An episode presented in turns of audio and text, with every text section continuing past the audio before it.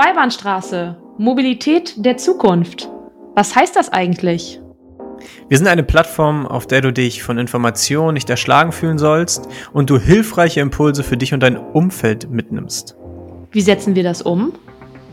Wir holen uns Meinungsführer und Impulsgeber in unseren Podcast Zweibahnstraße, um die Mobilität der Zukunft zugänglich zu gestalten. Was wollen wir denn damit erreichen? Das Bewusstsein für nachhaltige Mobilität in der Gesellschaft stärken.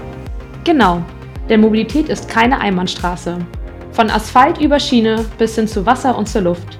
Sie steckt voller neuer Trends und visionärer Ideen, die wir gemeinsam mit euch entdecken wollen. Also starte direkt rein und vergiss bloß nicht, unserer LinkedIn-Gruppe beizutreten. Denn das Zauberwort 2022 lautet Interaktion. Wir freuen uns auf rege Diskussion mit euch. Ach so, bevor ich es vergesse, wer sind wir eigentlich? Deine Hosts Julian Figur und Sophia Hoge.